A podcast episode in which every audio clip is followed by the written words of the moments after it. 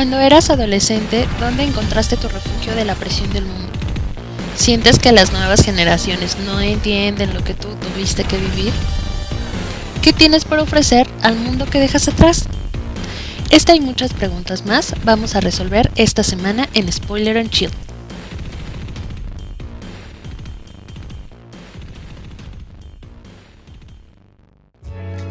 Vamos a hablar de las películas que nos gustan y por qué estamos tan obsesionadas con ellas.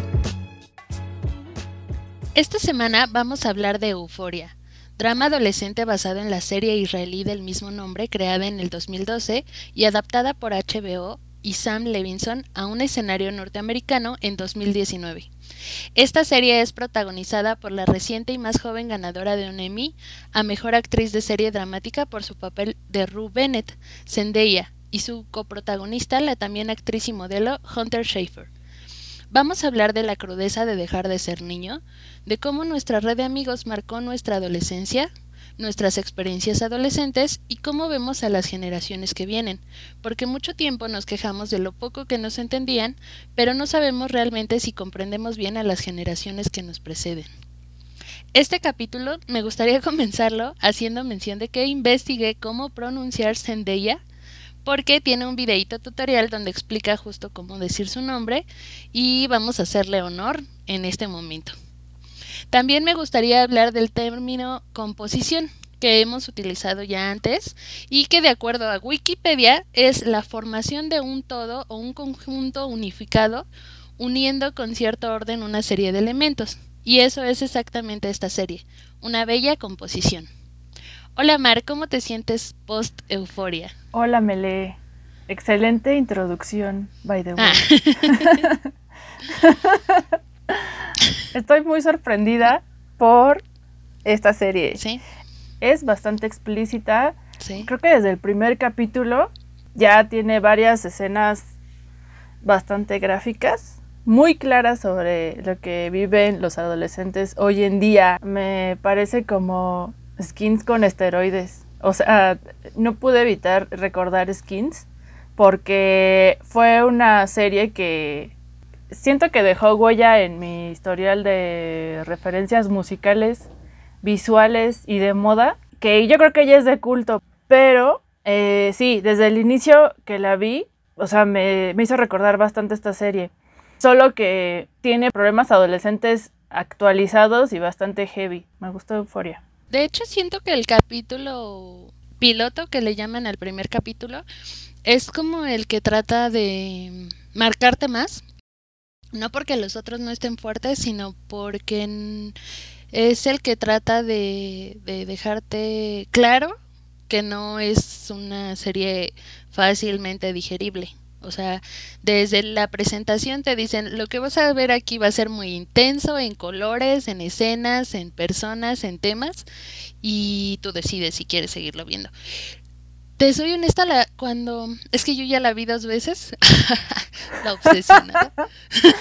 Sí. Entonces... Toda fan from un, un, un punto que quedó muy claro en la investigación que hicimos es que la serie es acusada de ser excesiva e innecesariamente explícita, lo que no me parece mentira, pero tampoco es correcto usar el término innecesario, pues es un retrato extremo de la adolescencia actual. Pero no equivoco. O sea, lo que pasa creo que sí es eh, radical. No creo que le pase a todos los adolescentes del mundo, pero creo que sí les pasa a muchos. Porque hay varios casos que vamos a ir platicando de ellos. Probablemente no me pasó a mí, pero sí conozco gente que le pasaron cosas similares a, de acuerdo a su generación, ¿no? O sea, nosotras ya no somos de esa generación, pero creo que sí hay una situación o un, una parte de la adolescencia para muchas personas, tal vez si no la mayoría, sí varias, en las que te pasan cosas muy drásticas en la adolescencia que obviamente te marcan a la adultez. Y eso es lo que me gusta de esta serie, que es reflejo de lo que es la adolescencia, que realmente es triste porque se rompe tu inocencia, dejas de ser niño, dejas de ser ingenuo. Eso se supone que es lo que tiene que pasarte cuando eres adolescente. Por eso es una etapa tan difícil. Es que sí, siento que está bastante heavy. las situaciones que pasan eh, estos personajes son, son bastante intensas a comparación de mi adolescencia ñoña, ¿no? Sí. Tal vez haya algún amigo de un conocido o alguien muy lejano que haya vivido algo así.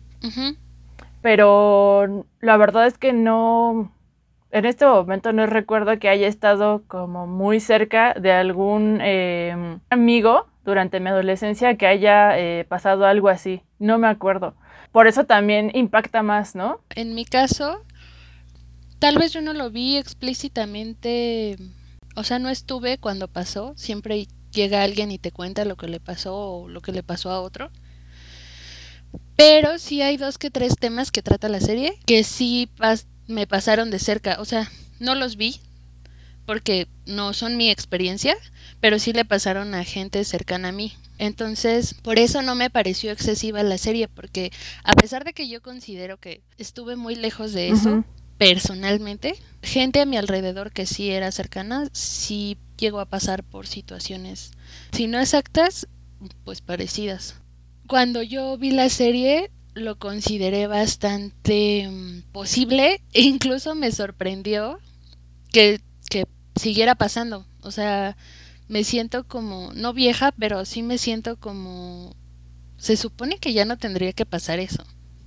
Y eso es lo, lo que a mí me gusta también de la serie, que no es como, no le da importancia a los temas que cliché o los temas ya gastados de adolescentes, de películas de adolescentes gringas, sí usa los elementos, pero es un poco más real. Es como, ya sabemos lo, cómo se sienten los adolescentes, rechazados, se sienten mal, se sienten triste, pero no vamos a basarlo en eso.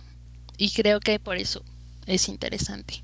Lo que la destaca es que no es romántica. Sí. Ahí no vas a ver que termina la temporada y todos tienen novia o novio, ¿no?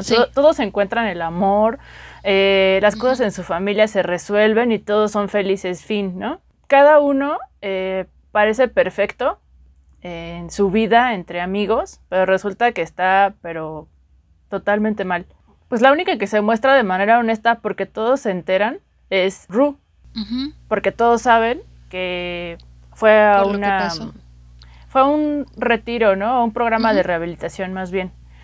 Eh, todos lo saben y, la ubican por eso. Pero todos los demás también eh, necesitan un poco de ayuda porque en el transcurso de la serie vemos que cada uno tiene problemas y bien pesados, ¿no? Cualquier adolescente hoy en día puede estar expuesto, porque sí están súper variados. Es pequeño el grupo de amigos que, que presentan aquí, pero sí, o sea, cada uno tiene ese problemilla que los puede destruir. De hecho, siento que algo que ayuda a la serie es que están muy difuminadas los límites entre uno y otro. O sea, cada uno tiene su problema o sus problemas, porque varios tienen más de un problema, pero no están separados como a mí no me pasa esto porque yo tengo un mejor nivel social que tú. Ah, tú tienes otro problema por tu nivel social o por tu raza o por tu preferencia sexual. Lo que me gusta es que muestra los tonos de diferentes problemas, pero cualquiera de ellos los podría tener. No están separados ni por cómo se ven o, por ejemplo, el hecho de que Ru sea afroamericana. Sé que es un tema en Estados Unidos, pero ahorita como que no se concentran en eso específicamente.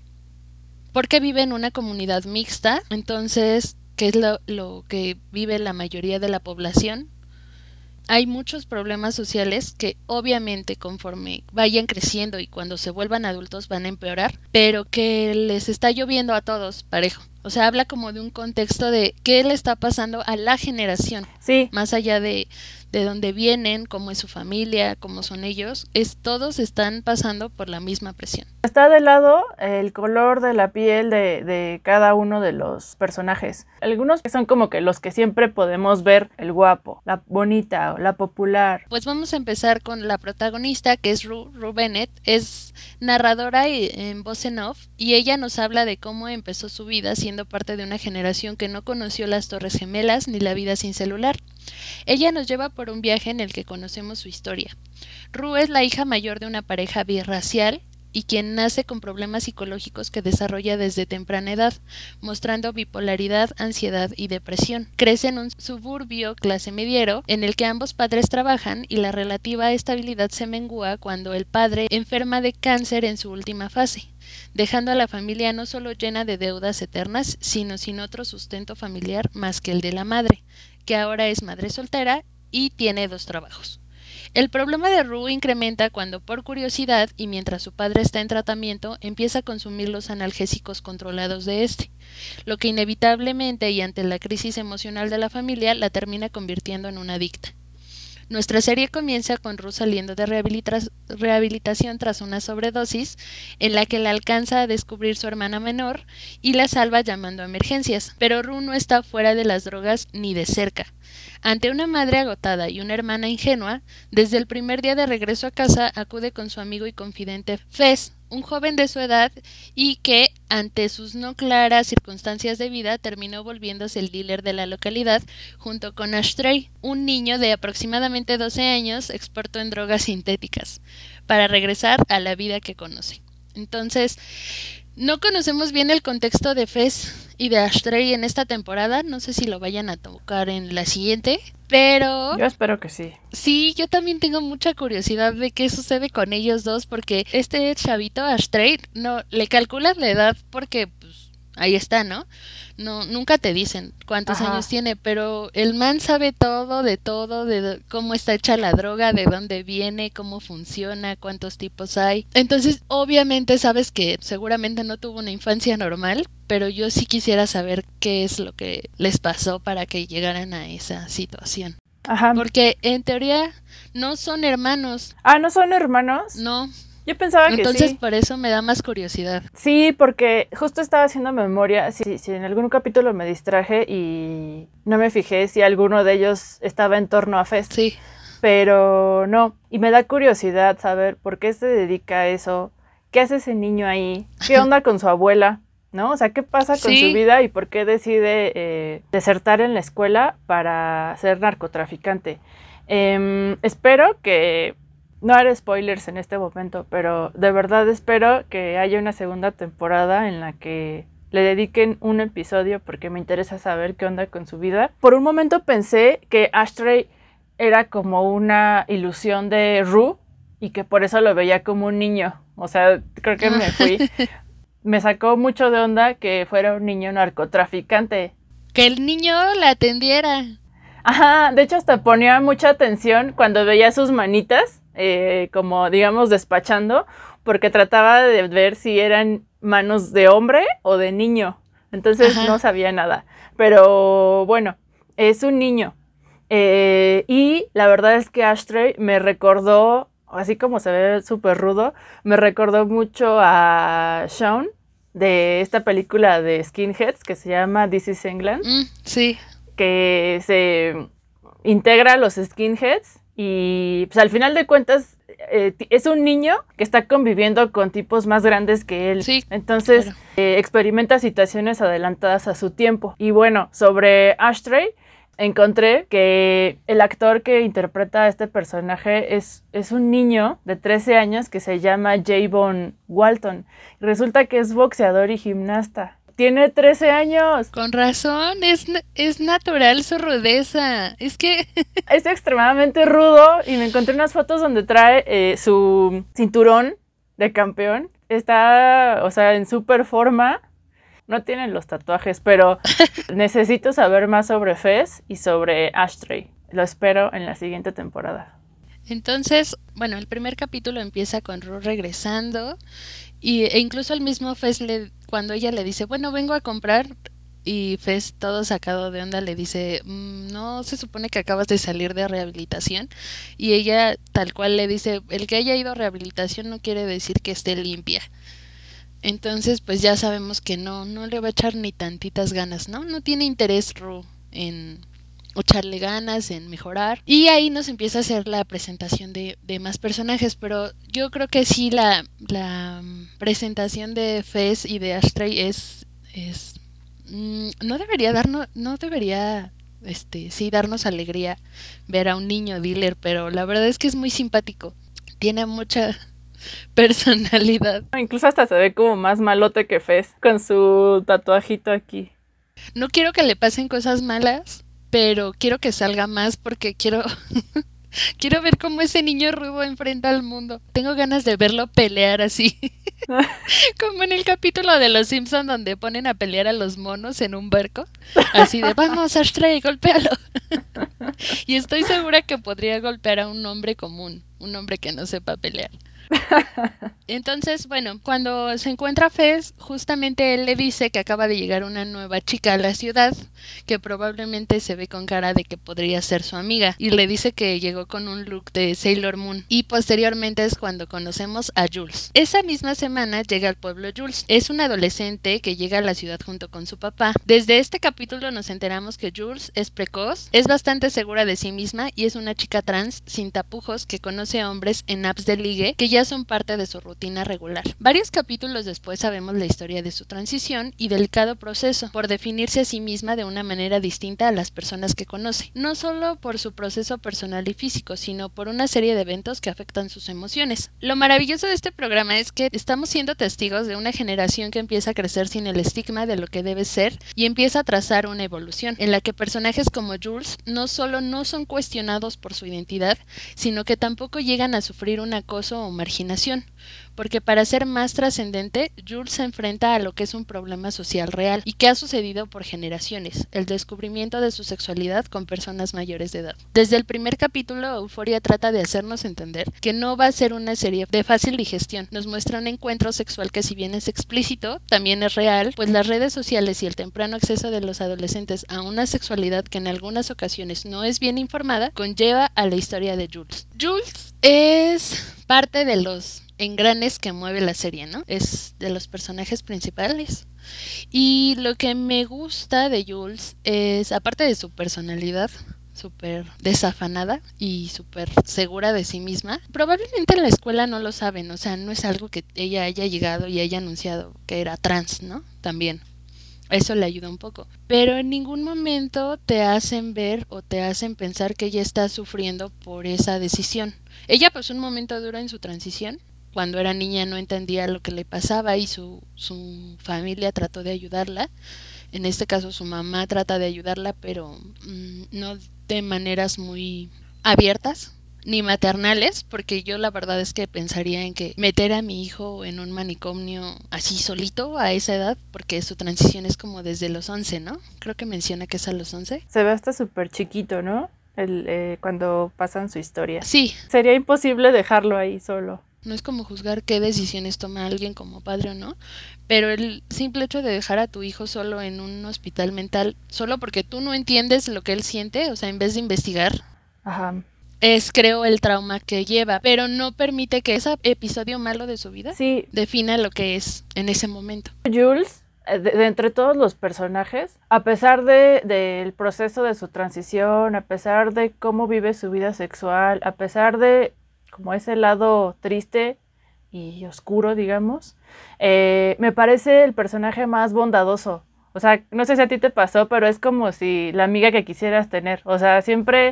sí. resulta un gran apoyo para Ru. Y en general... Aquí el problema es que tiene una responsabilidad que no le corresponde, que es la de la felicidad de Ru.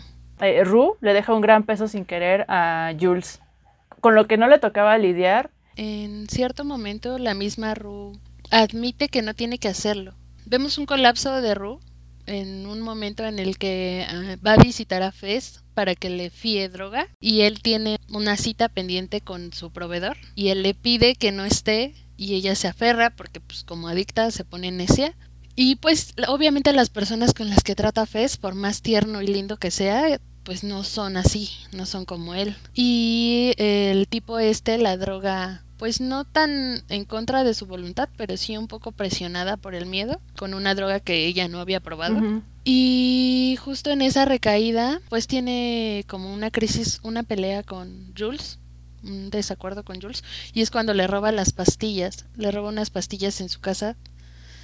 Y es cuando va a Alcohólicos Anónimos drogada y conoce a al que después no, nunca como que no acepta que es su padrino, pero sí le ayuda cuando tiene una crisis y él mismo le dice, sí sabes que los amores de... No, sí sabes que nada de la preparatoria dura. Entonces es ahí donde ella dice, sí, yo sé, pero pues esto sí puede salir bien. ¿No? O sea, ella misma le está dando el peso a la situación de sostener su sobriedad, que me parece un poco egoísta, pero bueno, es, es adicta a las drogas, entonces no va a ser muy consciente de sus decisiones. Ella necesita... El ancla algo más en que apoyarse por lo mismo de que ya no tiene las... Es sustituir una droga por otra, ¿no? Eh, aunque muy diferente. Sí. Rue está luchando eh, con dejar sus adicciones, pero pues de repente eh, se le presenta Jules, le ofrece su amistad, ¿no? Y es lo que, lo que la ayuda en todo el proceso. Pero ella en ese momento, pues es una adolescente y es probable que todo lo que, lo que inicie o todo lo que pasa en la prepa no dure tanto como uno cree en ese momento, porque así suele pasar. Y también esta serie tiene esa intensidad que podemos eh, sentir cuando somos adolescentes, ¿no? Que con el tiempo se va calmando. Sí. Sí, se vuelve muy egoísta, pero creo que al mismo tiempo no lo nota. Es como algo normal, algo natural que va pasando lo toma como, ¿por qué me dicen que no está bien si me está manteniendo sobria? Y eso se supone que está bien. Pero el problema es que no, no, es, no es una constante, no puede depender su sobriedad de otra persona porque la persona no va a ser permanente, que es lo que trata de explicarle Ali, se llama el, el que es como su padrino de Alcohólicos Anónimos. Eh, pues obviamente es lo que complica las cosas, porque Jules tiene su propia carga emocional, que es, que es lo que estábamos comentando. Jules no está marcada explícitamente o es lo que entiendo. No, no tiene un peso por su transición, pero sí está tratando de definir qué es ella porque ella sabe que lo que no es y está buscando cómo encontrarse. El problema es que se encuentra o encuentra esa identidad sexual en los encuentros casuales con hombres mayores que ella. Y eso es, sí es algo que pasa, pues no sé qué tan comúnmente, pero sí conozco muy de cerca esa situación de, de que muchas adolescentes obviamente están tratando de experimentar o conocer o pues no sé, lo que va de la adolescencia y terminan encontrándose con personas que son mayores que ellas, que obviamente saben que es una ventaja mental, bueno, psicológica el ser mayor y se aprovechan de esa situación y, y siento que es lo que le pasa a Jules. Ella sabe lo que está haciendo y trata de ser responsable de ello, pero pero al final no tiene la madurez para entender que tampoco es necesario, no es necesario que haga eso. No, no, voy a decirlo así como en modo señora de, ay, estos adolescentes de hoy, ¿cómo son, no? Porque claro que pasa desde hace mucho. Aunque, o sea, al final, como cualquiera de nosotros, eh, queremos enamorarnos, ¿no? Anhelamos experimentar el amor. Todos estamos expuestos a sufrir por amor, pero a mí lo que me preocupa es cómo lo viven quienes tienen otras preferencias más allá de, lo heterosexual. Em, me preocupa porque siento que están más expuestos que los heterosexuales. O sea, esta escena súper em, cruda de cómo ella va al motel, a su encuentro con este tipo eh, que conoció en la aplicación. Obviamente ella sabe qué va a pasar, pero siento que ni siquiera hay como un proceso, o sea, como la verdad es que yo nunca he usado Tinder, no me llama la, ni Bumble, no me llama la atención, pero siento que para poder conocer a alguien, como que primero, pues no sé, un café, vamos al cine, a un museo, vamos a un concierto o algo así, ¿no? A comer. y no hay nada, o sea, es, es todo así, directo. Y, y no me gustó, no me gustó porque eso, eso te, te, muestra cómo muchos adolescentes pueden estar viviendo o, pudieron vivir su eh, etapa, o sea, su, inicio en la vida sexual. Jules decide hacer así las cosas, pero es tratada como un objeto. O sea, el, tipo es un enfermo y, y, cómo la trata. Sí me revolvió el estómago porque me imaginaba como que algo más. Porque al final, Jules como adolescente, pues está toda emocionada, eh, pero pues nada que ver con lo que ella se imagina. No me parece justo. Es que es eso a lo que me refiero e incluso dejando un poco de lado el hecho de que sea trans, siento que es, es parte de lo que de lo que vive muchos adolescentes. Cuando están experimentando y no tienen una especie de guía sana, no porque porque sufran maltrato en su casa o vean abuso, sino que más bien como no tienen la confianza o la seguridad de que no es necesario pasar por eso, de saber que hayas escuchado, que hayas tenido como esa ancla que te dice, bueno, es que debe de ser cuando tú estés lista y cuando tú te sientas bien, la presión por perder la virginidad, la presión por sentirte mayor, la presión por demostrar algo que ni siquiera demuestras porque tampoco vas con un letrero al otro día diciendo, ay, ya, sí, ayer me acosté con un señor en un motel, ¿no? Y es hasta después de que pasa, de que se siente usada, de que se siente mal, que se da cuenta que no era necesario, porque lo que ella es no depende de eso. Y creo que eso sí le puede pasar a muchas chicas sin ser trans, o sea, incluso eh, chicas hetero. Sí considero que hay una gran cantidad de historias de mujeres y niñas, porque incluso mucho más chicas que Jules, adolescentes que empiezan su vida sexual por una razón que no es propia y no es satisfactorio al final porque no era algo que tú querías que te hiciera feliz realmente. O sea, lo estás haciendo por otros. Y lo que pasa con Jules es que no se siente mal, tal cual, pero sí la deja sacada de onda. Porque, por lo que entiendo, como que había tenido otros encuentros con otros hombres, pero no había sido tan rudo, tan fuerte y lo que él le hace sí es bastante, pues aparte de objetivizarla, como que es un poco humillante porque ni siquiera la considera, o sea, sí, sí la maltrata un poco. Es un objeto, o sea, a pesar de que la introducción es de que, ay, la copita, no ayuda para nada. El, trato que recibe Jules en esta escena que toda la serie estuve muy impactada, es lo que ocurre realmente. Eh, como cualquier relación, ¿no? O sea, tiene que haber un previo, tiene que estar la situación así como favorable para que pueda suceder. Me impactó demasiado el, el grito ahogado que hace cuando está en la cama. Tal vez no es tan agresivo, pero igualmente Ru, cuando le cuenta su experiencia sexual o su primer acercamiento sexual tampoco fue satisfactorio, ni fue divertido, ni ella lo quería. O sea, solo estaba ahí y se dijo que sí y pasó. Pero ella ni siquiera lo considera en su conteo de personas con las que ha estado, porque no, para ella no estuvo, o sea, su mente, su cuerpo no estuvo. Sí, es muy decepcionante esta escena si te pones en el lugar de Rue porque esta escena en la que el tipo le pregunta y... Ah, sí. Y ella le dice sí. Obviamente él sí tuvo cierto placer. y lo que sí es eh, cierto eh, es que esas experiencias regularmente son horribles, ¿no? O, son malas las de la adolescencia y con el tiempo pienso que mejoran. Solamente con el tiempo te das cuenta de que tal vez no era necesario intentar demostrar algo o simplemente hacer algo que no te convencía, ¿no? Exacto. Entonces, esta situación de Jules nos va a llevar a Nate. Nate es lo que en las series norteamericanas conocemos como el capitán del equipo. Es popular, es guapo y tiene la relación adolescente más tóxica que puede existir. Nate no solamente está acostumbrado a actuar con masculinidad tóxica típica de su rol social, sino que presiona a su mejor amigo, McKay, en no hacer válidos los sentimientos genuinos que tiene por Cassie, personaje que crece conforme avanza la temporada y que se encuentra en conflicto al ser muy hermosa pero ingenua. Regresando a Nate, podemos ver que no solo vive presionado por un noviazgo poco sano, sino que descubrió el secreto que lo relaciona con Jules en esta historia, que es el hecho de que su papá es gay, vive en el closet y ha documentado todo desde tiempo tiempo atrás, pues Nate conoce el secreto desde muy joven. En este caso podemos ver que la personalidad iracunda y perfeccionista de Nate no es infundada.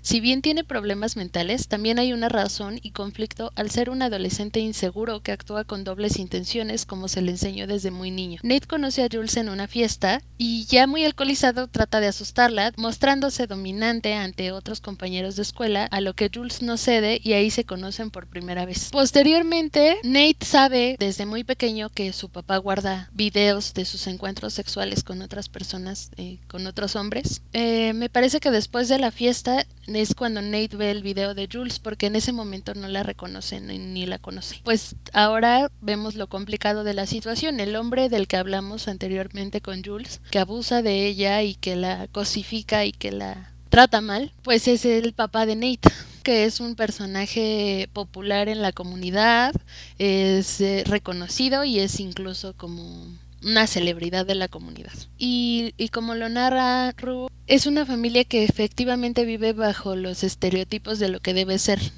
perfecto. Aquí hay una situación y de una vez, pues como lo dice el programa, vamos a spoilear. Cuando el primer capítulo empieza y nos revelan que el hombre con el que se acostó Jules es el papá de Nate, es con una fotografía familiar en la que vemos que Nate está con él en la foto. Pero hay un niño pequeño que nunca sale. Cuando hablan de la familia de Nate, hablan de que Nate no quiere a su mamá, o sea, no siente amor por ella fraternal, y que su hermano le da lo mismo, que se ve que su hermano también tiene muchos problemas, no sé si lo vayan a tocar después. Pero hay un niño más pequeño, Nate es el de en medio, y nunca hablan de eso, no sé si lo notaste. No, pero realmente explotó mi cabeza cuando, cuando vi la foto familiar por segunda ocasión. Ah, cuando o sea, no... no cuando ya están grandes, porque la primera foto es cuando son pequeños, ¿no? Te das cuenta porque la misma foto está, en, o sea, cuando te hablan de Nate, sacan la foto, lo sacan a él de pequeño, pero nunca eh, sacan a sus papás. Y cuando el papá llega a la casa, o sea, cuando el hombre que estuvo con Jules llega a su casa, entra a la casa y es la misma foto que sacan cuando Nate era pequeño.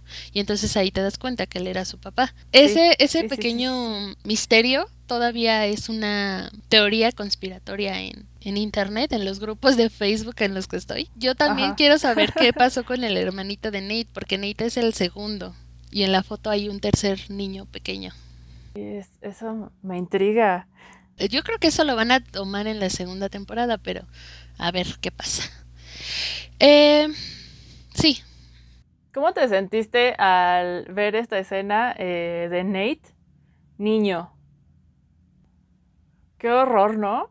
O sea, yo sé que yo tengo un sesgo emocional porque soy mamá, pero es tan desconsolador saber que un niño pierde su inocencia de esa manera, tan triste, tan... Lo que pasa es que gracias a esa historia, que creo que no la tocan desde el primer capítulo, lo tocan como en el segundo o tercero, una parte de mí odiaba a Nate por ser cruel e hiriente y por todas las cosas que hace después, porque está enfermo, es claro que, que sí está enfermo, mentalmente, pero una parte de mí no estaba enojada con él porque sabía que eso, o sea, lo que le pasó no es natural, no es normal. ¿Cómo, cómo se supone que tendría que crecer un niño que vio eso? No es posible que tú digas, no, odio a Nate, odio a Rue por ser así porque te los muestran tan reales, o sea, están lidiando cada uno con sus broncas. Nate sí, es la masculinidad tóxica en persona. Se ve perfecto, pero es, es un tipo reprimido, obsesivo, violento.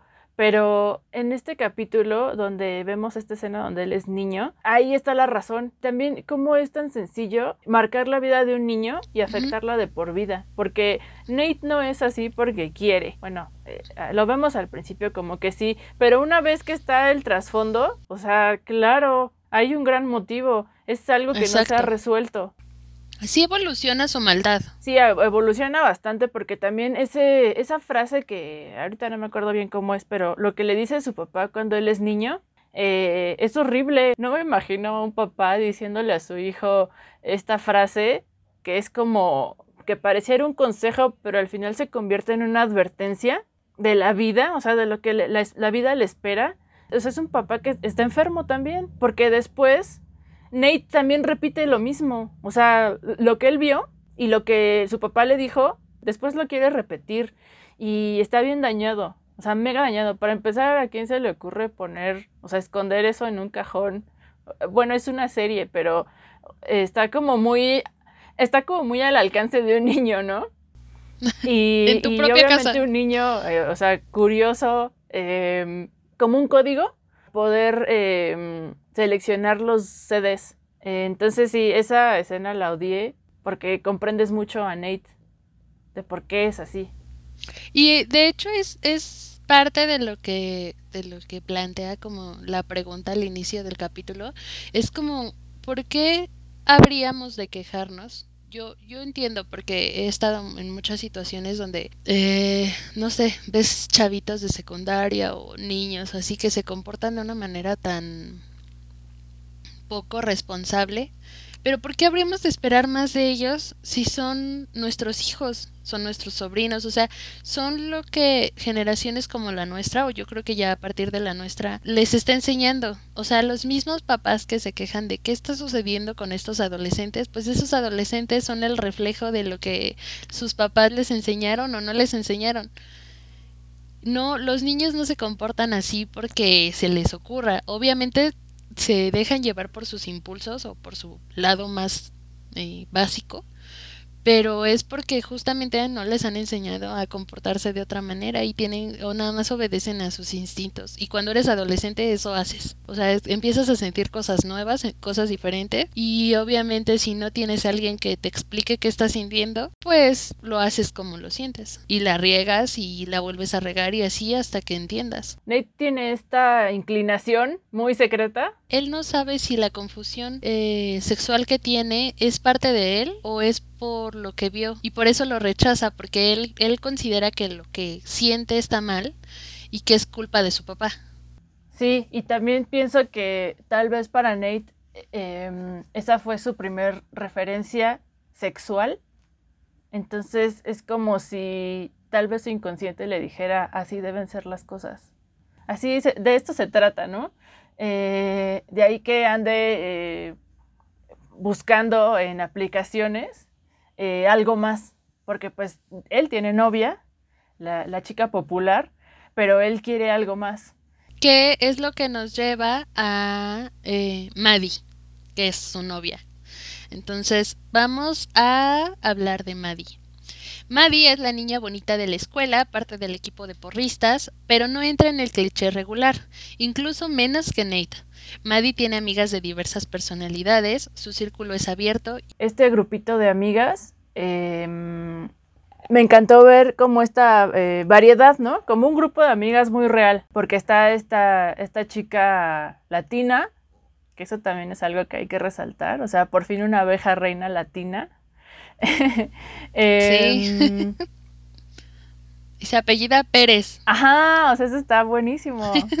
Sí, muy bien. A pesar de que bien podrían bullearse, está padre. Y aunque parece de primera instancia superficial, tiene un pasado que pareciera haberla formado para centrar su valor en su aspecto físico, que es lo que la mantiene en esta relación codependiente de amor-odio con Nate, en la que nos da una lección sobre lo que no parece un noviazgo pacífico. Nate constantemente hace uso de la presión, que llega a ser incluso física o violenta, a la que Maddie cede y refleja en viceversa en su caso con chantajes y mentiras. En un punto, Maddie es capaz de decirle a Nate que durante un encuentro sexual con otro tipo, en una fiesta enfrente de él, ella no estaba consciente, alegando que había sido abusada, justamente para poder regresar con Nate y ah, no tener culpabilidad de que la vio acostarse con alguien enfrente de todos, de hecho, en la fiesta. Y Nate, en su mente retorcida, toma esto como una invitación a agredir y amedrentar al pobre tipo en cuestión termina siendo uno de, lo que, de los que pagan las consecuencias de los problemas mentales de los protagonistas. Porque al fin y al cabo el chavo ni la debía ni la temía.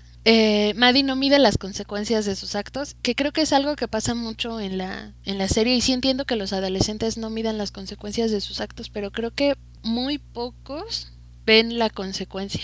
O sea, una cosa es que lo hagas sin saber qué va a pasar y decir, bueno, lo que pase ya no importa, lo voy a hacer pero al final sí ves lo que pasa, o sea, cuando te metes en un problema, sabes que ya la regaste y que ya está cañón que, que lo puedas arreglar, pero siento que varios de ellos no lo ven, que es lo que pasa con Maddie y Nate. Están como en modo adolescente, ¿no? Porque siento que, otra vez, o sea, yo ahorita, adulta, veo la serie y digo, ah, pues qué, qué padre, ¿no? Cómo se ve, eh, cómo son las amigas, y luchando con su vida y también cumpliendo algunos sus, sus sueños, ¿no? Como Nate jugando americano, eh, Maddie siendo popular, eh, las demás chavas, pues las demás eh, haciendo cambios en su vida, ¿no? Me parece que la única que es como la más real es Lexi, como que está más con los pies en la tierra y siento que, espero, creo que también ahí quedó pendiente saber más sobre Lexi porque aunque se, menciona un poquito, em, también me gustaría saber más de ella porque me parece que es la que es como más, em, más tranquila, la más normal y ñoña.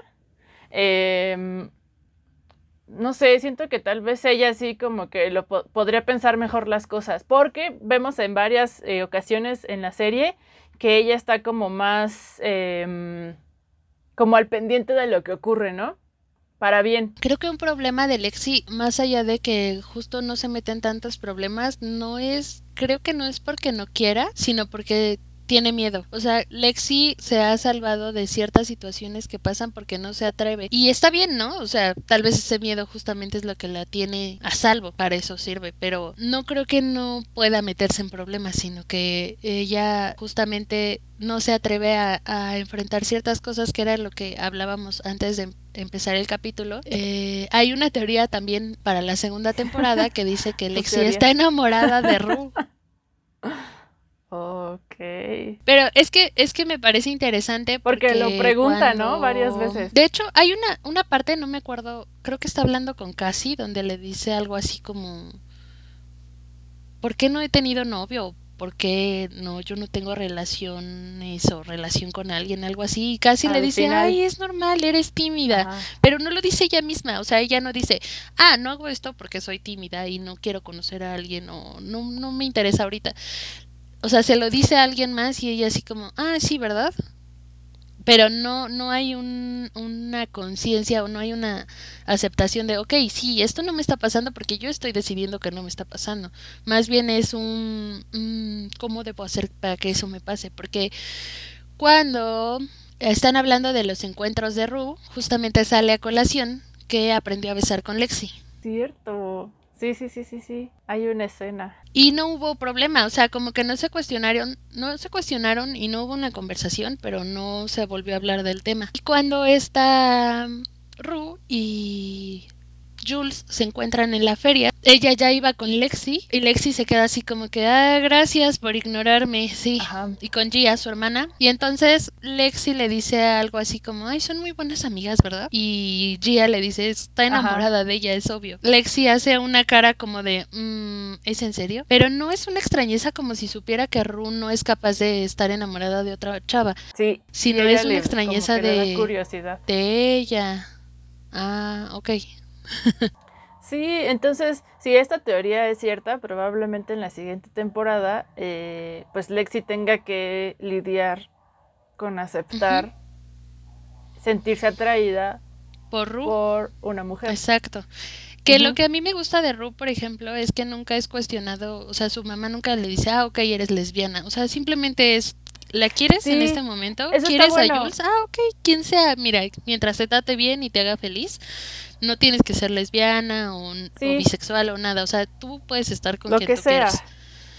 Exacto. Sí, eso está bueno. Los papás quedan un poquito eh, em, en segundo plano.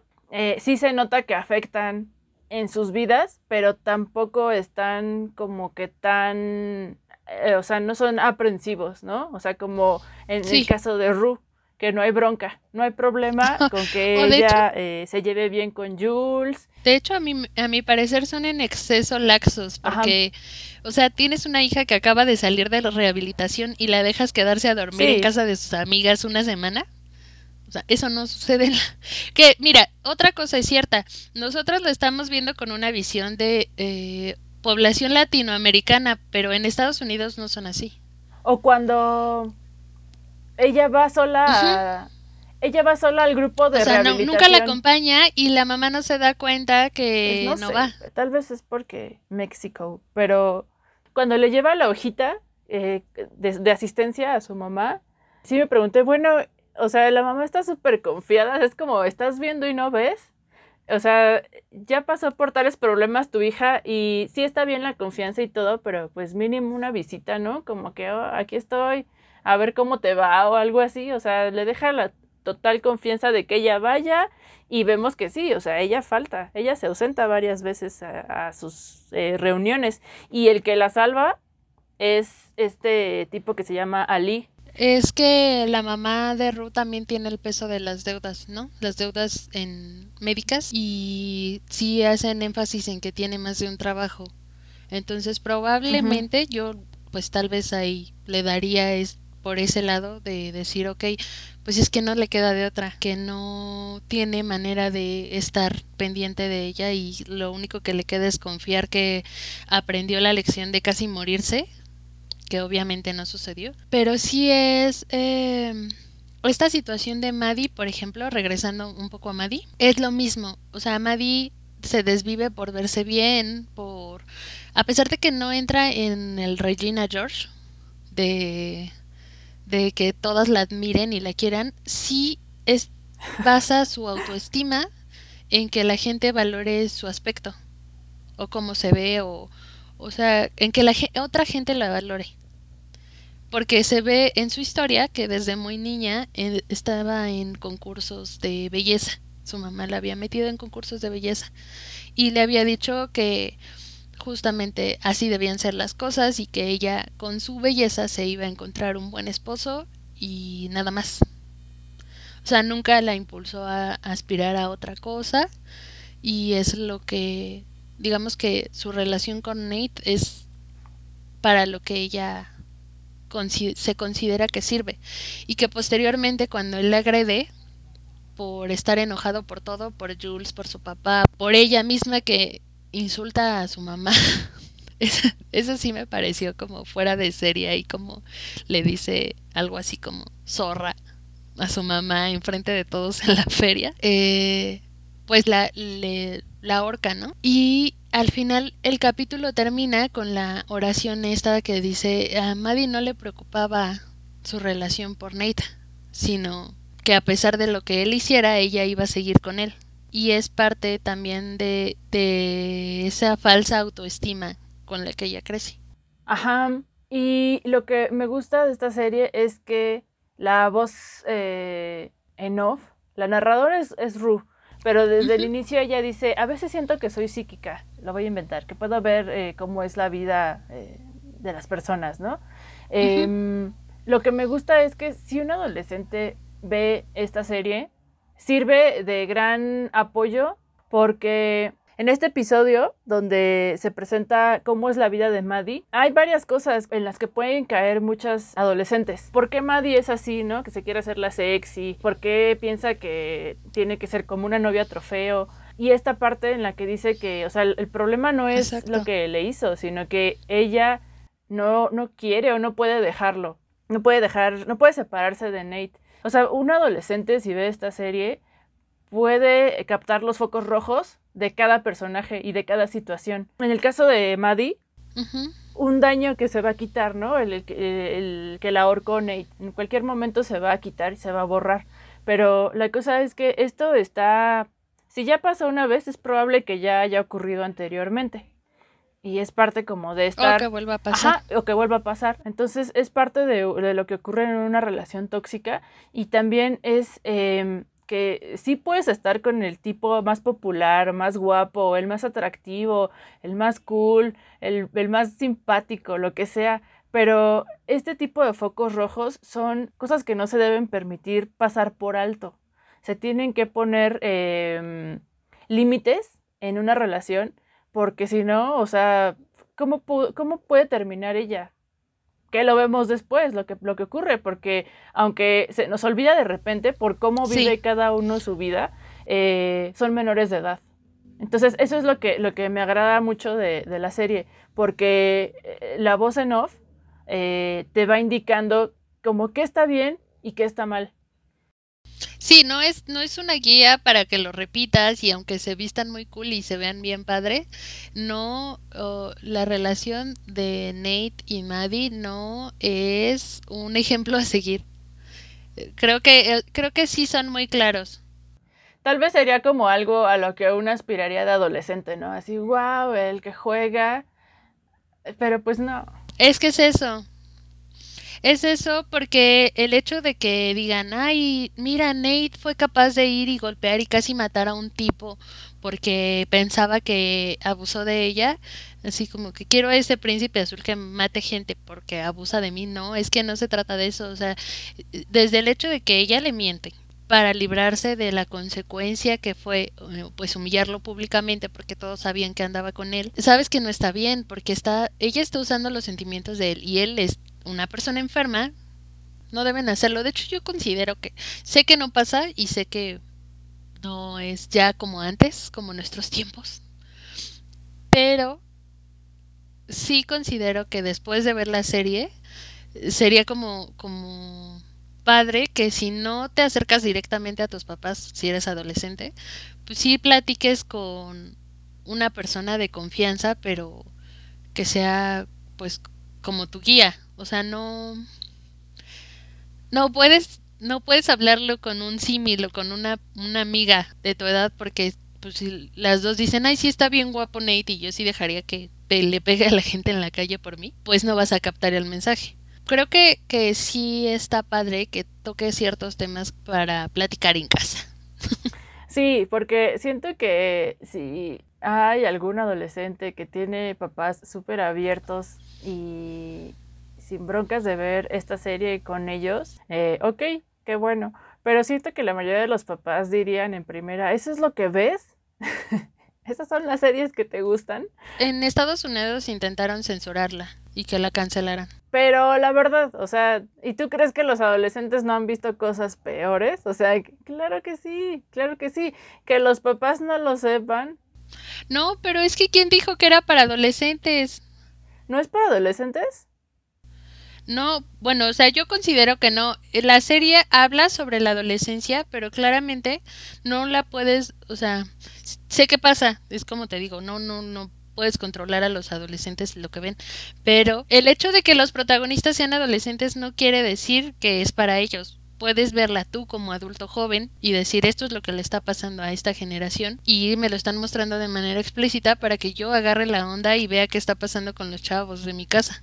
¿No? Es lo que yo creo que, sirve un poco. Yo pensaba entonces que sí era para adolescentes, aunque también haciendo memoria, en su momento eh, Skins también fue muy cruda por los temas que toca.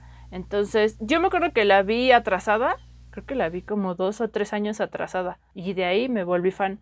Pero sí, o sea, tampoco esa serie la habría visto con mis papás. Pero sí, sin duda, es una serie que si un adolescente la ve, eh, sí estaría muy bueno que se acercara a alguien que tuviera confianza y sobre todo una persona que fuera madura, abierta, centrada, como para poder ayudarle a comprender algunos puntos a los que no ha estado expuesto en su vida, ¿no? Porque obviamente habrá adolescentes que sí y habrá, habrá muchos otros que en su vida han experimentado o han estado cerca de las situaciones que pasan estos personajes. Pasan muchas cosas muy violentas que no deben suceder y al final obviamente afecta su relación. Y vamos con dos personajes secundarios que creo que son mm, los problemas más aterrizados o más comunes, o sea, no tan extremos, que vive la adolescencia.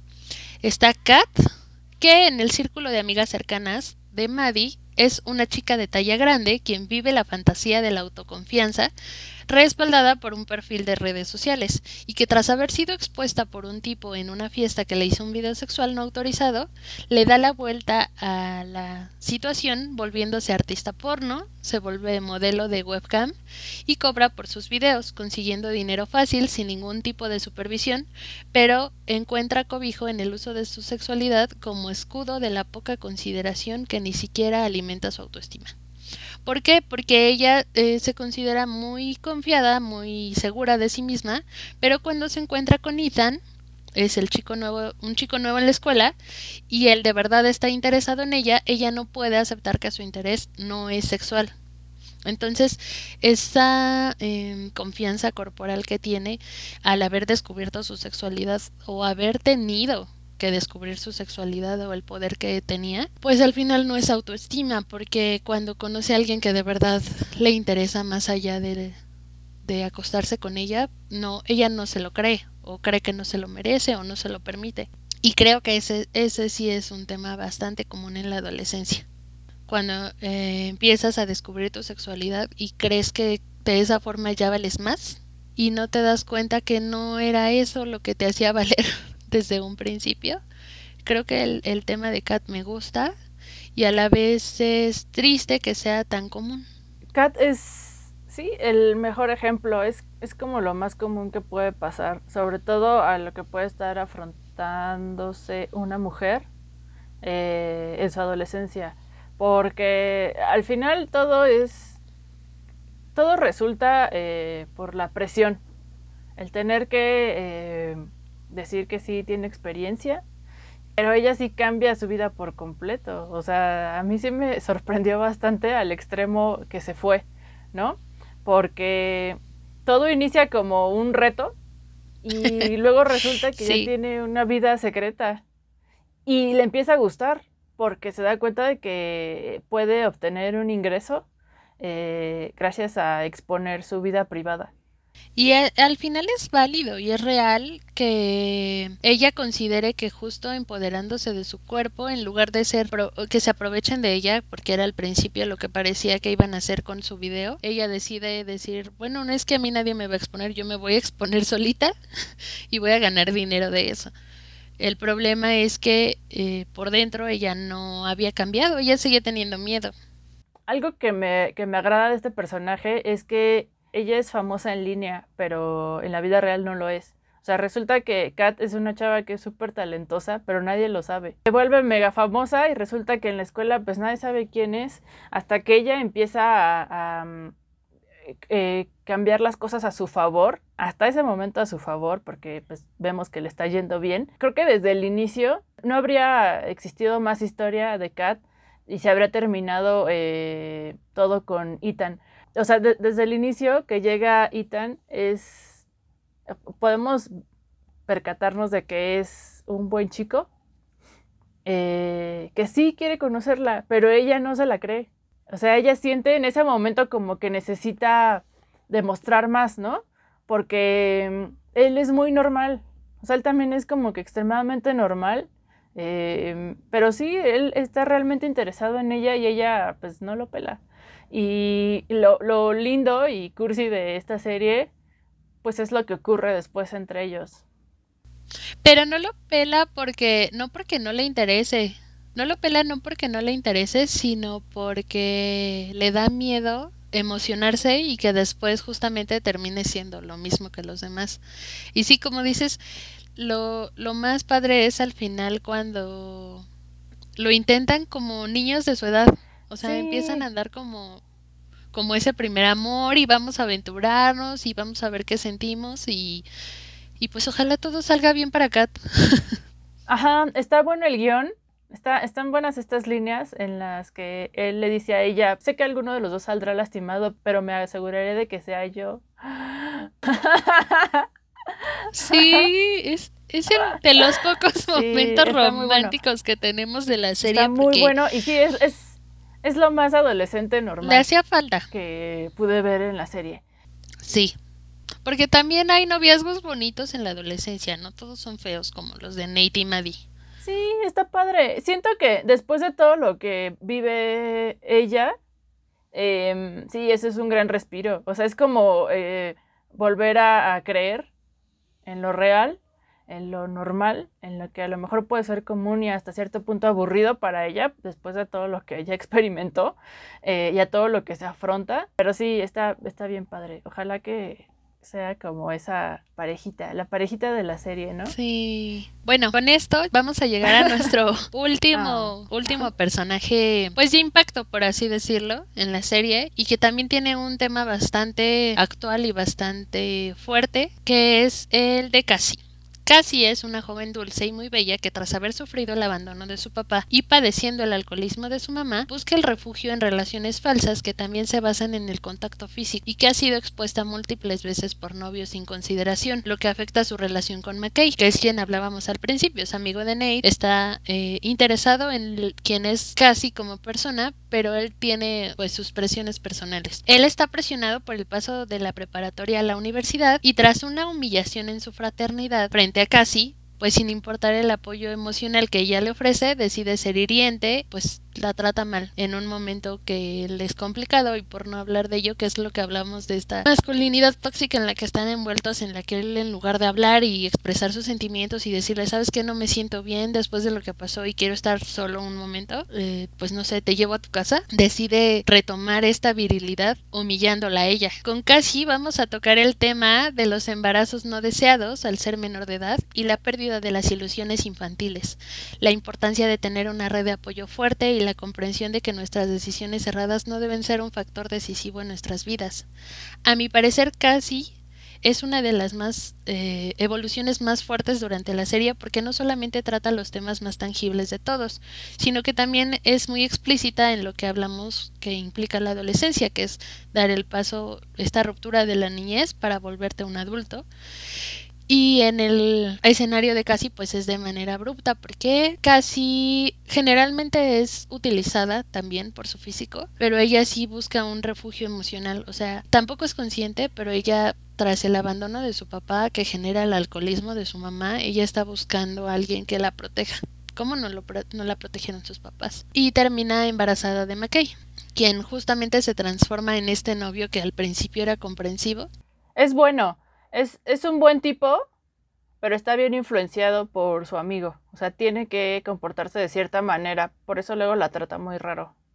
No solo por su amigo, porque si te das cuenta, casi tiene más, muchos más pantalones que McKay. Porque él tiene la presión de ser perfeccionista. O sea, él desde niño lo, lo presionaba a su papá con que iba a ser un jugador profesional de americano y se dio cuenta de que no era, o sea, tal vez era muy bueno en la prepa, pero en la universidad había hasta mejores que él.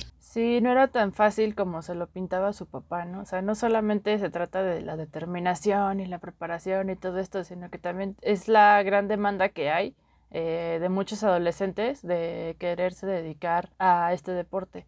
Eh, entonces, él empieza a sufrir eh, de frustración al ver que no va a ser tan sencillo lograr lo que todo, lo que toda su vida había soñado. Sí, son, siento que son el apoyo, son apoyo mutuo, pero es otro ejemplo, o sea, no, no me gusta cómo él se comporta, o sea, la, la violencia engendra más violencia.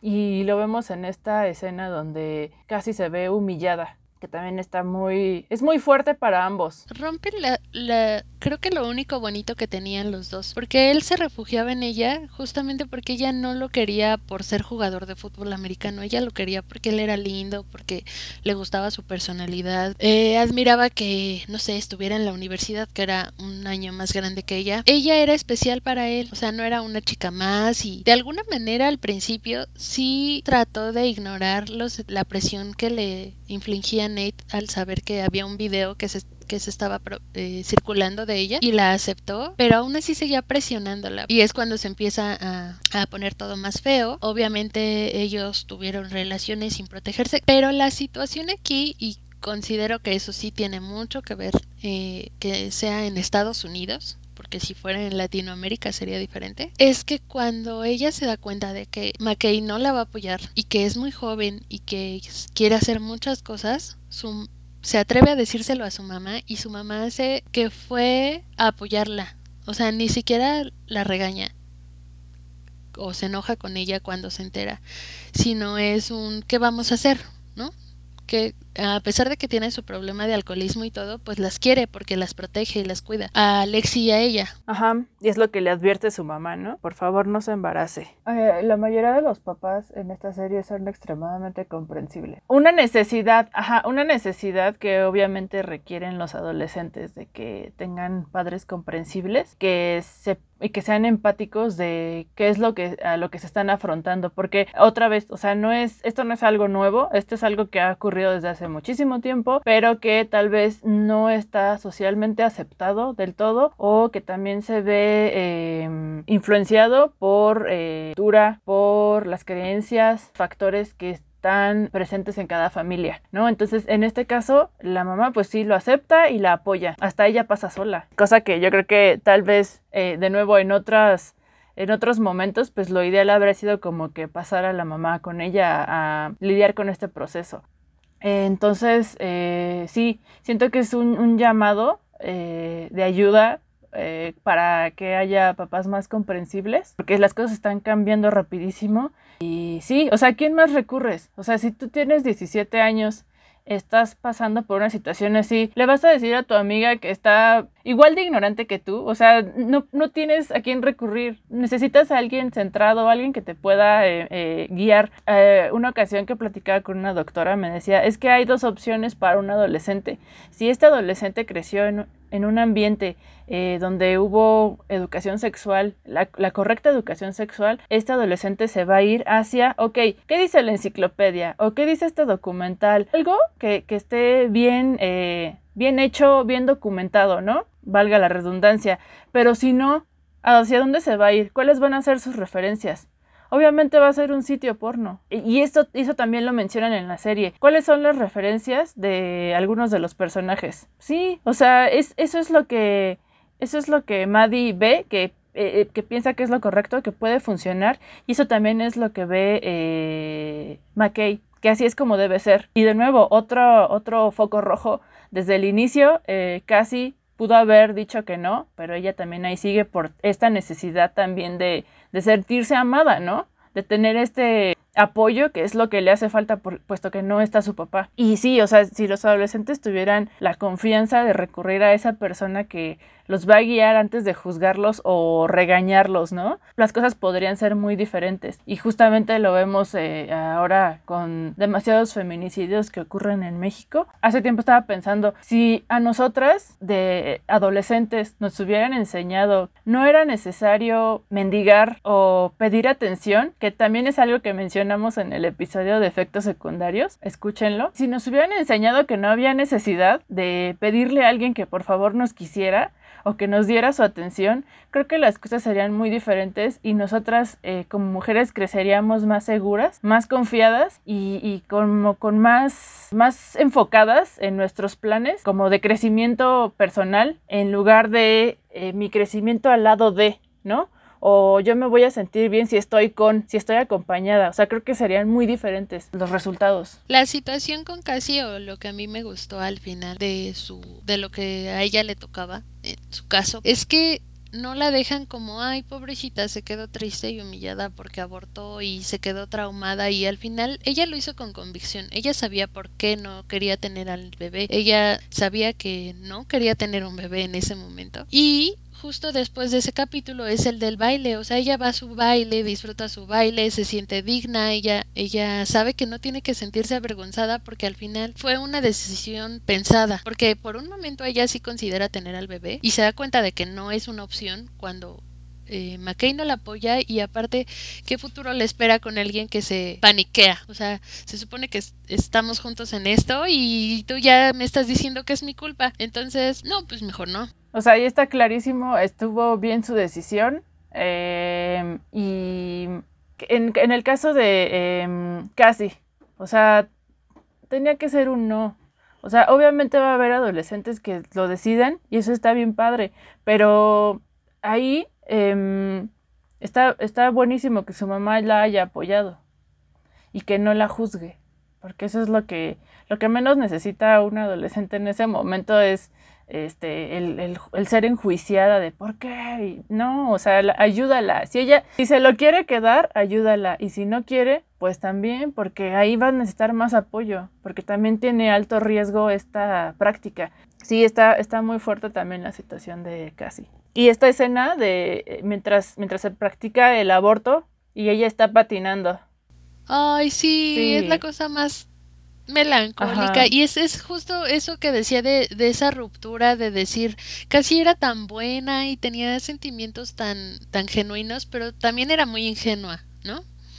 Y al final todo eso se rompe cuando se da cuenta cómo es la vida real, cómo las relaciones no pueden ser platónicas y que eh, al final ella se tiene que hacer cargo de sí misma. Es, es bastante padre. Vean ese capítulo porque sí, sí te rompe el corazón la escena del aborto y la coreografía. Eh, es justo lo que decíamos de la composición, la música, la coreografía, la, el momento, el guion, todo está acomodado tan perfecto que, que crea esos sentimientos en ti de comprender al personaje y, y se siente bien padre.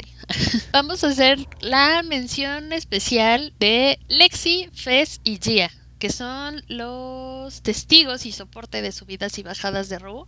Lexi es su mejor amiga de la infancia, hermana de Cassie, que es quien hablábamos ah, anteriormente de que posiblemente sea esta amiga de la infancia que está enamorada de ella. No lo sabemos, no lo sabemos.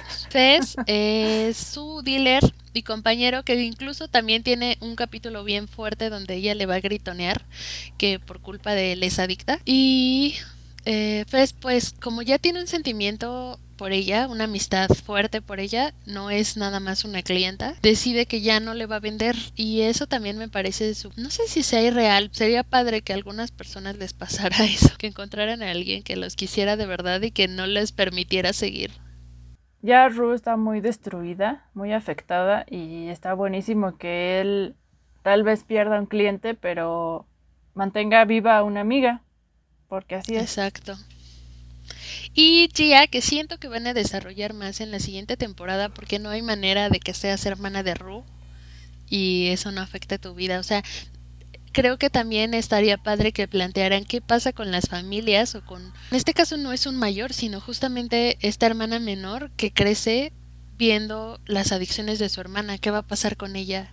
¿Qué va a pasar con sus decisiones? Que, que sí tiene un acercamiento a las drogas, pero llega un momento en el que Ru no lo permite y ella también se frena un poquito, pero pues no, tampoco es garantía. Me gusta mucho lo que le dice a Lee, porque ella, porque Ru en ningún momento se da cuenta de lo que está provocando en la vida de su hermana. Eso está buenísimo, porque le abre el panorama a Ru y le dice, oye, o sea, ella nada más vive en su mundo, tratando de resolver sus broncas, pero eh, cuando le dice, oye, si te das cuenta de cómo, de cómo puede afectar lo que te ha pasado en la vida de tu hermana, y sí la deja pensando. De ahí que después lo busca para platicar. Ru también madura al preguntarse esto, porque se empieza como a calmar, empieza a, fijarse en su hermana por fin. Sí, eso está padre. Vamos a pasar a la siguiente parte, que es eh, no no por ser una parte técnica, no es importante, que es la música. Jen Malone, supervisora musical, crea un playlist, un playlist basado en el guion, en el que no precisamente tiene el tono exacto de las escenas, pero es al que acude una vez que llega ahí. Es importante mencionar que también trabaja para la serie que se llama Atlanta, también está, bueno, esta está en Netflix y yo empecé a ver la primera temporada y está bastante padre. Es, es mucho más, es tipo tipo euforia en el sentido de que la música tiene pone el tono de las situaciones, pero es un poquito más surrealista. La idea principal de Euforia es darle el ambiente de sus protagonistas que van en preparatoria, escuchan esa música en automóviles y fiestas, y es importante considerar que a excepción del piloto y los últimos dos capítulos que tienen el nombre de dos canciones del soundtrack, los otros capítulos tienen nombre de canciones de rap de intérpretes como Nas, Little Wayne e incluso Beyoncé y Jay-Z. El soundtrack original es compuesto e interpretado por el cantante Labyrinth y la canción del capítulo final de la temporada la canta con Zendaya. Esta canción se interpreta muy teatralmente con una coreografía que te enchina la piel y esta coreografía se puso porque el creador de la serie es fanático de los musicales y quería tener una escena coreografiada como un musical. La verdad es que a mí me gustó mucho el final. Obviamente no te deja una conclusión porque la idea es que veas la segunda temporada, pero sí está muy muy los simbolismos están padres. O sea, es, es, claro, no es ambiguo, no te quedas así como entonces sí o no. Es muy claro que, que Ru regresa a las drogas y que obviamente está en una marea de sentimientos porque no regresó nada más, porque sí. O sea, tiene una recaída por perder a Jules, que es lo que hablábamos. Sí, yo pensé que sí se iba a ir. Estos son muchos, estamos dando muchos spoilers, Mele. Yo pensé que sí se iba a ir y sabes que no se anima. Oh, me imaginé que sí se iba a alargar de ahí. Pero sí, o sea, si se va, pues se acaba la historia, ¿no? Porque nos falta saber qué onda con los demás. Eh, otro personaje que no es fácil de ignorar en la serie es el maquillaje. Si bien este creó una oleada de inspiración para Instagram, es una realidad que viene de un boom de artistas de maquillaje. Eh, como Makeup Tutorials, que han sido revitalizados por esta nueva tendencia de ir más allá de la convencional.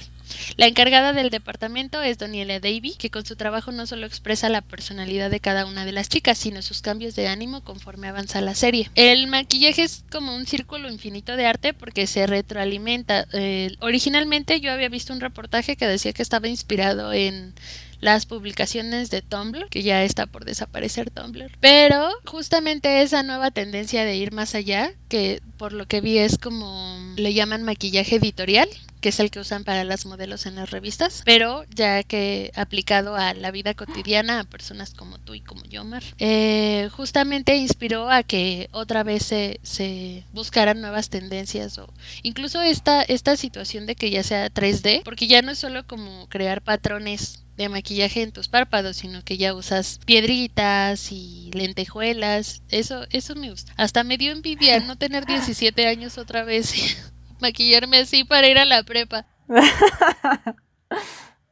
Eh, yo me acuerdo que cuando me maquillaba me regresaban. Ah, no, pero no estaba en la prepa, ya desde la secundaria. No me dejaban ni pintarme el cabello, ni las uñas, ni maquillarme. Entonces me tenía que esconder las uñas, ¿no? El, cubrirlas con las mangas del suéter.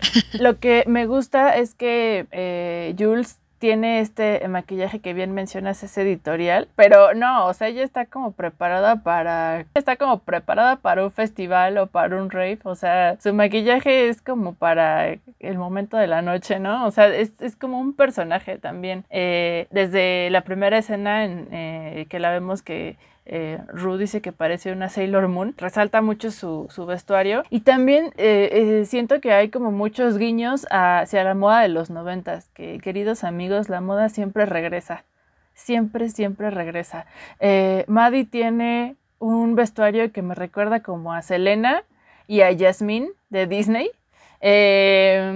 otra vez regresa el low rise, el tiro bajo en los pantalones, los pantalones acampanados, estos tops que son como tipo corpiños. Ruth tiene todo el look de skateboard de Avril Lavigne.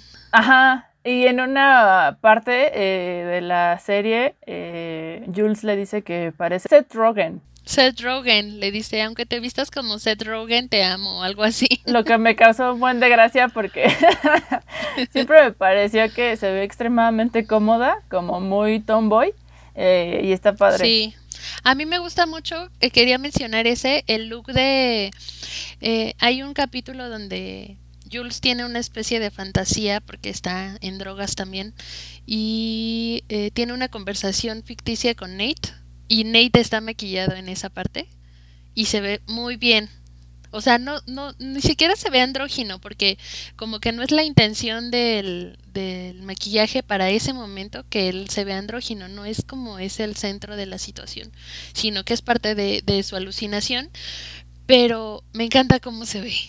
Como con tonos azules, sí, está muy, muy, muy bien hecho. Y otro es, ah, pues la transformación de Kat. Está ah, sí. padre. Primero es como muy ñoña, y de repente cambia como a extremadamente ruda, ruda sexy, porque la empiezan a patrocinar, ¿no? y ya tiene presupuesto. Pero sí pasa, sí pasa durante tu adolescencia que pasas como por cambios bien drásticos. Yo cuando iba en la prepa era emo. Y no, pues yo tengo el cabello rizado, entonces sí me lo planchaba, pero pues más que planchármelo, el centro de mi look era ponerme mucha sombra o negra o roja. O sea, para mí así ponerme los ojos todos rojos como Gerard Way en el video de okay, era mi hit. O sea, yo me sentía que era especial. No había nadie como yo en la escuela. Obviamente sí había chavas que se maquillaban muchísimo y así. Pero ese era mi momento.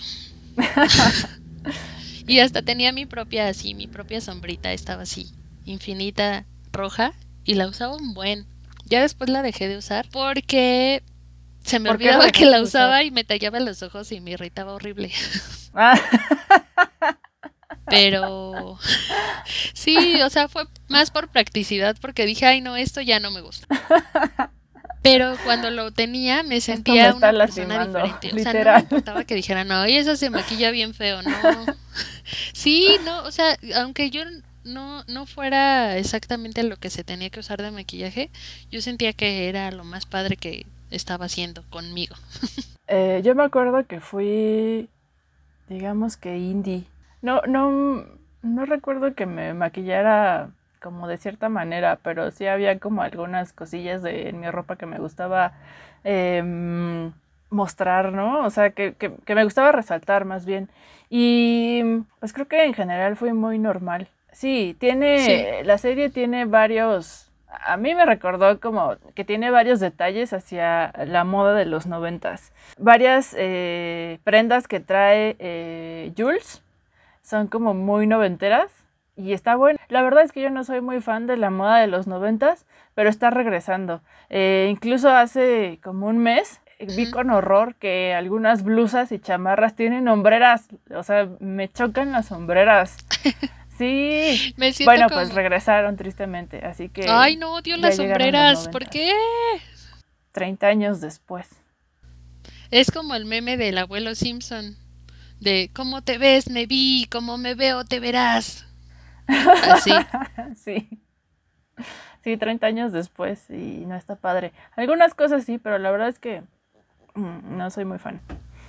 y pues está, está, a pesar de eso, está bueno ver de nuevo este tipo de detalles. Eh, es una serie que es muy atractiva visualmente, de nuevo lo digo.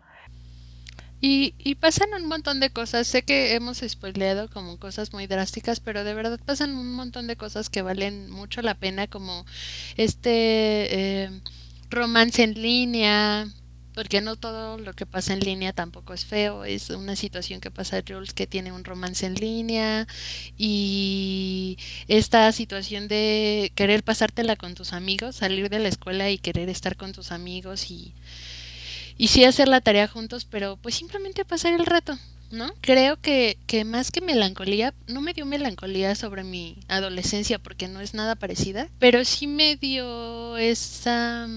Es, despertar de de justamente darme cuenta que nos quejamos mucho de las generaciones que vienen y de lo que va a pasar con ellos, pero pues nosotros los estamos haciendo así. Yo podría decir en mi caso que ya tengo un hijo, que obviamente tengo esa responsabilidad, pero tengo amigos que no tienen hijos, como en este caso Mar, y que también es, es una cuestión de pensar, no, no es nada más decir, bueno, no voy a tener hijos para no joder el mundo, pero tienes personas jóvenes cerca de ti que sí puede ser un factor de cambio para ellos. Pienso también que si nosotros que aún no tenemos hijos, eh, estamos, eh, o sea, tenemos toda la disponibilidad tanto de estar actualizados en todos estos temas con los que los adolescentes están lidiando o han estado lidiando, que veamos este tipo de series, o sea, creo que podemos estar más preparados para el día que tengamos que guiar a alguien eh, mucho más joven. Y aunque no tengo hijos, cuando he tenido chance como de estar cerca de alguno, de alguno más joven que yo, en el trabajo sobre todo, de repente te ven más centrado y recurren y te piden algún consejo. Entonces, en lugar de juzgar, en lugar de burlarse o lo que sea, pues aprovechar la oportunidad y darle la mejor respuesta, puedas forzarte un poco más de lo normal y explicárselo bien a este adolescente. Y si no lo sabes, sabes que yo no sé, ¿no? Pero mira, ¿por qué no investigas aquí? O sea, y que sea una fuente buena, algo correcto, algo algo eh, adecuado, algo que los haga sentir tranquilos, que los haga como estar más decididos de, lo que van a hacer, porque es algo que, que necesitan. Y si, y si están recurriendo a ti es porque no quieren recurrir a sus papás o a la persona que se hace cargo de ellos, que tal vez no las va, no los va a poder comprender. Entonces hay que ver la serie con apertura. Exacto. Sí, vean la serie y también disfrútenla, no solo, bueno, más allá de los problemas que toca y todo eso, si la disfrutan, eh, sí es un deleite visual y sonoro. La verdad es que es muy agradable de ver y es muy diferente, es refrescante. Gracias Euforia por demostrarnos que no es responsabilidad de los adolescentes pensar en el futuro, porque en realidad todo el tiempo estás pensando en ello. Por darnos tantas tomas bellas de momentos oscuros de la vida y por recordarnos que cada generación tiene sus pros y sus contras, pero tener 17 es bastante mágico. Si no has visto Euforia, chécala y nos cuentas.